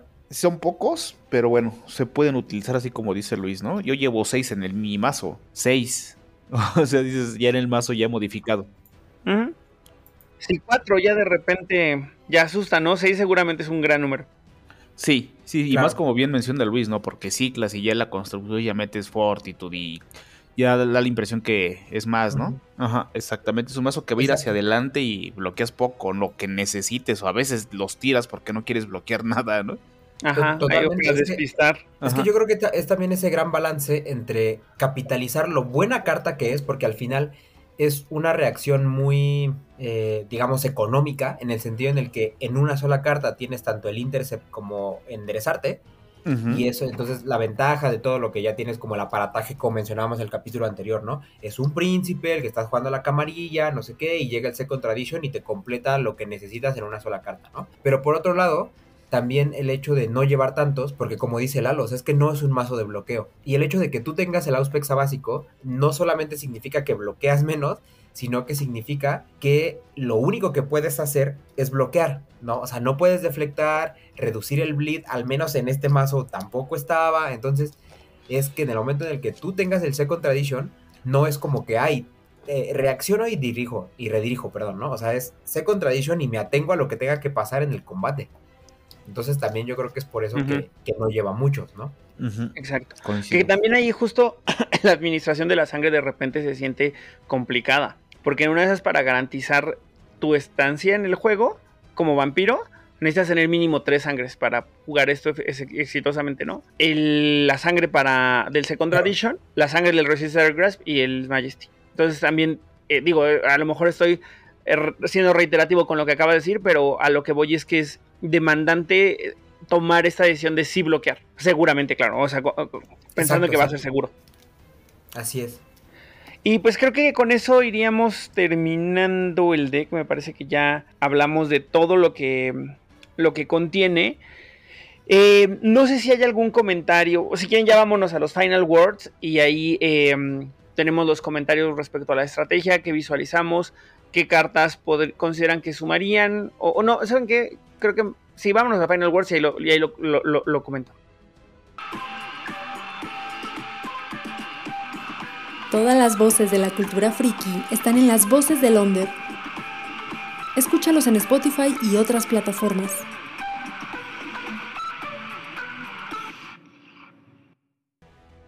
Ahora sí, vamos terminando el capítulo, pero no sin antes hablar un poquito más en las Final Words, crecer un poco eh, la experiencia del deck, así que creo que aquí hay espacio para decir qué estrategias adicionales podríamos sumar, a lo mejor qué cartas, a lo mejor qué aspectos del deck nos gustaría crecer o visualizamos que serían divertidos o, o ganadores, ¿no? Entonces aquí, no sé, ¿quieres empezar tú, Carlos? Que creo que Sí. seguro tienes muchas ideas de cómo crecer esto, qué cartas meterle, qué cartas sacarle. Claro, de hecho yo tengo una construcción que en la mata no le he metido muchas ganas porque lo he estado jugando poco, pero creo que el Fortitude, el Fortitude en primera instancia tiene que ir sí o sí, ya sea Force March y Freak Dry. ¿Por qué Force March? Aunque se juegue una vez, porque a lo mejor va a una situación como mencionabas ahorita, ¿no? Tienes poca sangre, entonces eso me permite, a lo mejor me quedé sin sangre porque bloqueé ciertas cosas, usé dos resist y me quedé con cero de sangre, entonces uso mi marcha forzada, gano sangre, me enderezo y a las votación y me relleno, ¿no? Ese puede ser también que, que hagan equilibrio entre For Freak Dry y eso, ¿no? Yo le metí también dos perfeccionista. ¿Por qué? Al momento de que no te bloquean, comúnmente no te tiran cartas de reacción, porque pues, a menos que te tiren un equilibrio para hacerte un delay o algo así, vas a estar ganando una sangre una vez por turno, ya con meter un par, ¿no? Ya dos vampiros garantizas que si tienen ya el toreador Gran Ball, pues ahí, ahí vas a generar pool, ¿no? O la situación que te mencionaba, ¿no? Que te quedas sin sangre, casas de dos, te enderezas y ya te permite hacer otras cositas, ¿no? Y posible ya jugar el Freak Drive después si pasó algo extraño con tu votación, ¿no? Y qué otra cosa, digo, eso es lo que se me viene a la mente y lo que he hecho con el mazo. Eso, los perfeccionistas. Y yo le metería un pas de sniper con eso de que quiero defenderlos con ser Contradiction. Ya los seteo de lejos y ya la piensan un poco más, a menos que tengan ya animalismo y cosas extrañas. Creo que yo personalmente le haría esas tres modificaciones y creo que el mazo ya puede ser un poquito más equilibrado. No le metería para nada Master de Aux pues, para redirigir porque el mazo creo que está enfocado en uh, potencializar las acciones, generar el pool para que pueda resistir todo eso, ¿no? Uh -huh. Entonces uh -huh. creo que, que eso es lo que yo haría, ¿no? Para ya hacer más concreto de lo que le puedo modificar y le puedo meter yo en lo personal. Mira que el, que el Force March se, no, se, me pasó por completo, ¿eh? la verdad no me acordaba de, de, esa carta en específico y creo que es una gran, gran, gran adición porque además, digo, creo que solamente un vampiro la podría capitar, no, no es cierto, porque necesitas tener Fortitude en superior para las dos para que gane el, el uno de sigilo uh -huh. eh, y nadie tiene superior, pero de todos modos por el simple básico ya es una buena forma de de administrar mejor la sangre, ¿no? Como dices, y creo que el, el, el Perfectionist igual sirve para eso. Claro. Y, y, sería eso, ¿no? Igual los demás tienen más ideas, pero para no agotarlas todas, porque se me ocurren muchísimas más, pero para no dejar este a los demás sin nada, entonces ya nada más sería eso. ¿Y algún saludo que quieras mandar, amigo? Sí, a todos nuestros amigos, obviamente, y da mucho gusto que subimos un capítulo y al, al, al, día tiene 50 reproducciones, entonces quiero agradecerle a toda la gente donde sea que nos estén escuchando porque hemos nos hemos enterado por los amigos de Blidia 3 que ahora que estuvieron este creo que se llama Aida, ¿no, Lalo? La que está organizando y la, la arpía de que está organizando en Sevilla este mencionaba que los italianos tenían este nos escuchaban entonces algo que no imaginamos aunque lo hemos visto ahí los porcentajes pero ya tenerlo así como de primera mano entonces donde quiera que nos escuchen en el rincón del mundo donde nos escuchen gracias por escucharnos qué padre qué padre que nos escuchan desde Italia ¿eh? un abrazo enorme hasta allá Sí. Lalo, por favor, ¿tú qué opinas sobre este deck? ¿Qué le sumarías? ¿Qué le quitarías? ¿Qué nos puedes dar de tu experiencia como Final Words? Y algún saludo. Pues mira, fíjate que yo este intenté, todavía no, no, no le termino de ajustar, pero estaba pensándolo haciendo un poquito con una idea como de, de jugar con la celeridad, un poquito con las estas, con la, no me acuerdo ahorita la, el nombre de la acción, la que es entrar en combate y bleed con más uno de sigilo, este, Fitness. Gracias, gracias. Cosas así, este, y puede ser jocoso jugar con la celeridad, esquivar, así. Se me antoja, se me antoja. Todavía no tengo. Mi construcción que tengo sí es muy parecida a lo que menciona Carlos. Eh, pero lo que a mí me sorprende mucho, a mí me gusta cómo hace esa sinergia. Esos cuatro este, Second Tradition, cómo lucen con Flavio González. Porque esa, esa habilidad que tiene de douchar, cómo es nefasta y cómo es horrible cuando la juegan en contra, ¿eh? O sea, es muy divertido, pero. Y, y, y es poderosísimo, ¿eh? O sea, es, o sea, es un gran vampiro. Creo que a mí creo que es el vampiro de los tres príncipes el que más me gusta. Esa habilidad lo hace muy poderoso, muy práctico, es el que se levanta, es el que bloquea, bueno, intenta bloquear, se quita, entonces es, es, es, este, es muy divertido. Eh, y pues bueno, o sea, también eh, seguramente pues pueden ver, hay posibilidades, jugando con celeridad, pues hay muchísimas posibilidades de, de jugar con pistolas, con equipos, o sea, entonces le dejo ahí a, a, todos nuestros escuchas a que prueben, intenten y nos comenten cuáles son sus, uh, sus, sus, sus, enfoques de este paso de quinta.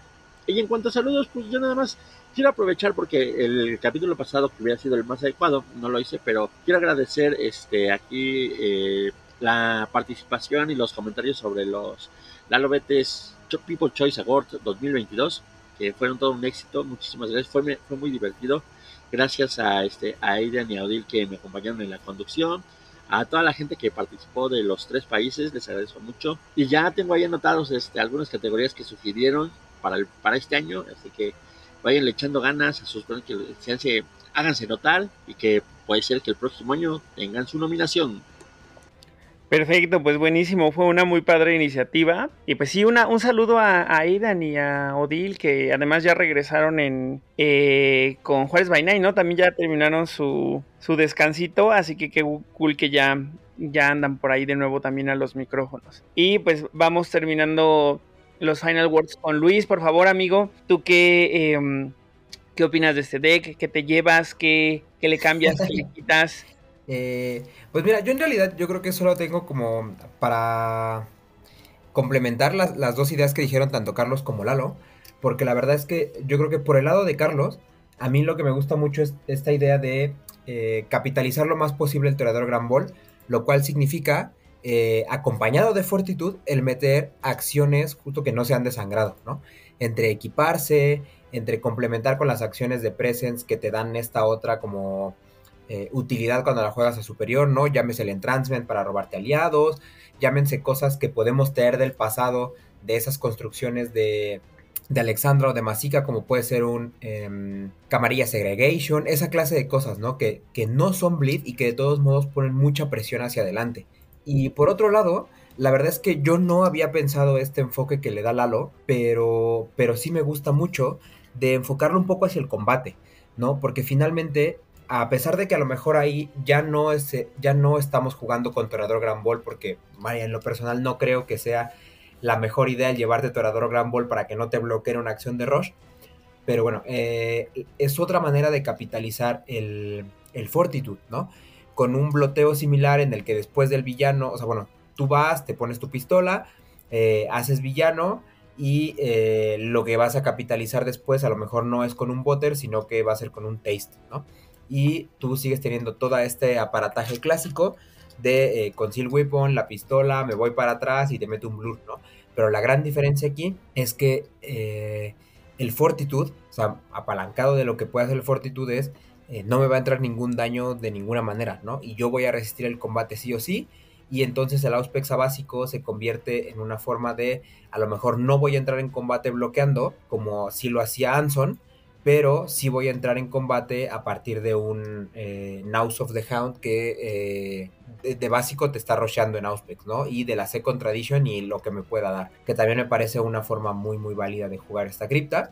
Aunque, eh, digamos, la manera más obvia es como el, camino de Carlos, porque ya viene muy apalancado de lo que el deck te está presentando, así como viene en la caja, ¿no? Buenísimo, pues sí, justo creo que el combate de repente, además también tener fortitud, ¿sabes? Creo que se siente como a una un recurso para el combate que te puede ofrecer cierta seguridad, ¿no?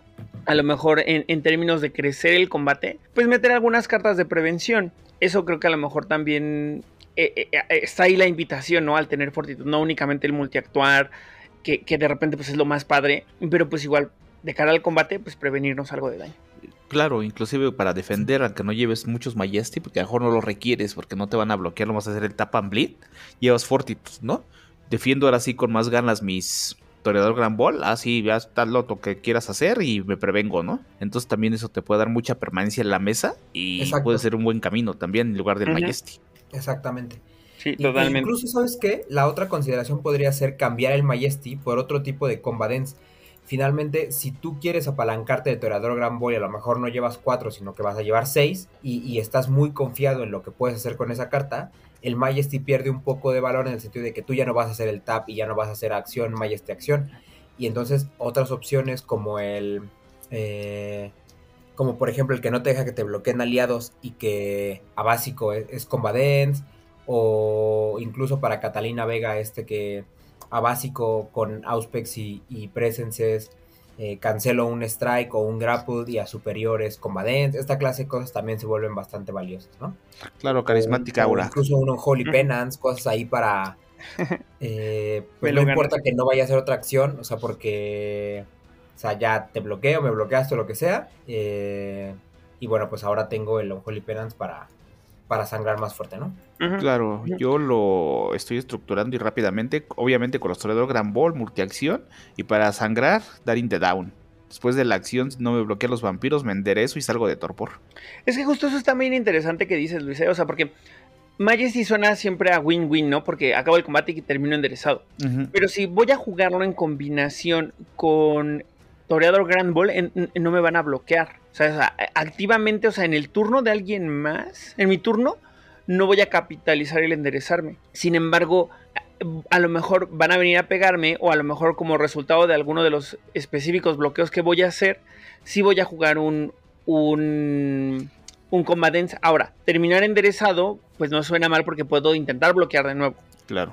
Pero a lo mejor hay otras opciones, ¿no? O sea, y ahí es donde no, no sé cuál, para alguien más creativo que nosotros o para un contexto específico, pues ver qué carta de combate, de combatente, si quieres que sea eso, o qué combate puedo llevar si no voy a bloquear tanto, ¿no? Si, o si, ¿cómo, ¿cómo lo puedo convertir en algo defensivo? Este tema de que vengan y me peguen. Entonces ahí habría que buscarle, pero, pero es muy interesante lo que dices, porque justo creo que no habíamos hecho zoom en el tema de que activamente ese, esos Majesty probablemente no los uses porque no te van a bloquear. Aunque bueno, a lo mejor no siempre tienes un, el toreador Grand Ball activo para, para subsanar. Claro. Luis, saludos. ya, ya, te estoy preguntando de nuevo, ¿no, verdad? Eh, no, pero sí, eh, saludos, pues sobre todo a, a, la comunidad mexicana, que eh, extrañamente es, pues, donde tenemos menos escuchas, pero porque somos menos, pero que estamos ahí en crecimiento y con mucho ímpetu y con mucha buena vibra todos los domingos que nos juntamos a jugar. Y pues un gran abrazo a toda la gente que está ahí, a Federico, a Alberto, a Germán, a, Ari, a toda, toda la gente regular de los domingos, pues ahí un, gran abrazo a todos. Buenísimo, muchas gracias por acompañarnos una semana, Luis.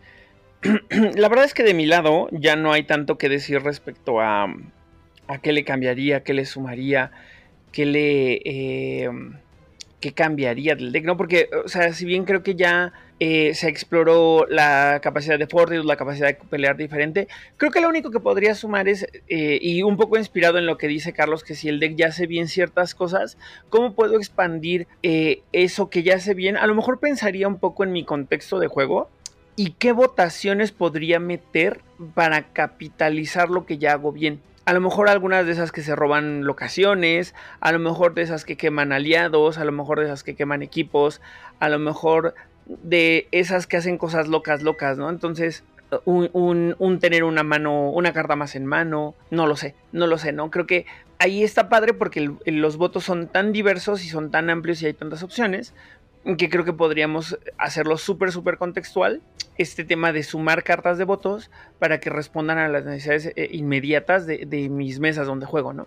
Creo que eso es lo, más que podría aportar, como que, que podría sumar. Y de mi lado, pues la verdad es que ya le han mandado saludos a todo el mundo también, así que me quedan pocas opciones, pero a mí me gusta mandarle saludos a, Raúl y a, Íñigo, que son personas excelentes, increíbles, con las que esperamos colaborar más, que ahí tenemos algunos planes. Alberto también, que, mm, se siente como si fuera también algún un miembro de Masterface ahí en las sombras, y a nuestro estimado Oscar, que esperamos tenerlo también de regreso eh, muy pronto, que que ahorita que está de vacaciones aprovechando. Y a todo el mundo que nos escuchó, porque la verdad tuvimos mucha, como una, un recibimiento muy padre con el capítulo anterior, bueno, el capítulo largo anterior que tuvimos. Eh, estuvo muy padre ver que la gente ya nos esperaba, ver que la gente nos incorporamos de nuevo a su, a su estilo de vida. Si ustedes están escuchándonos mientras lavan platos o hacen algo en la casa o se están moviendo de un punto a otro, que es la mayoría de las veces que se escuchan podcast, pues nos da mucho gusto poder acompañarlos una vez más. Em, y pues de nuevo, eh, agradecerles a todas las personas que nos escuchan a, lo largo de, Latinoamérica, del mundo, de todos lados. Y pues ya con eso nos vamos despidiendo. Yo soy Oliver de la Parra. Fue un placer para mí eh, ayudarles a dar seguimiento a estos temas de, Vampire Eternal Struggle. Así que nos despedimos recordándoles que si a ustedes les gusta Vampire Eternal Struggle o Vampire the Masquerade o Vampire Heritage o Vendetta o están al pendiente de los Kickstarters como el de Racing Milan o cualquier cosa de vampiro, por favor, compártanos. Gracias por escuchar Masterface. Encuéntranos en Facebook, Instagram y YouTube como Betes México. Cortinillas y menciones Pami West. Datos de contacto en la descripción.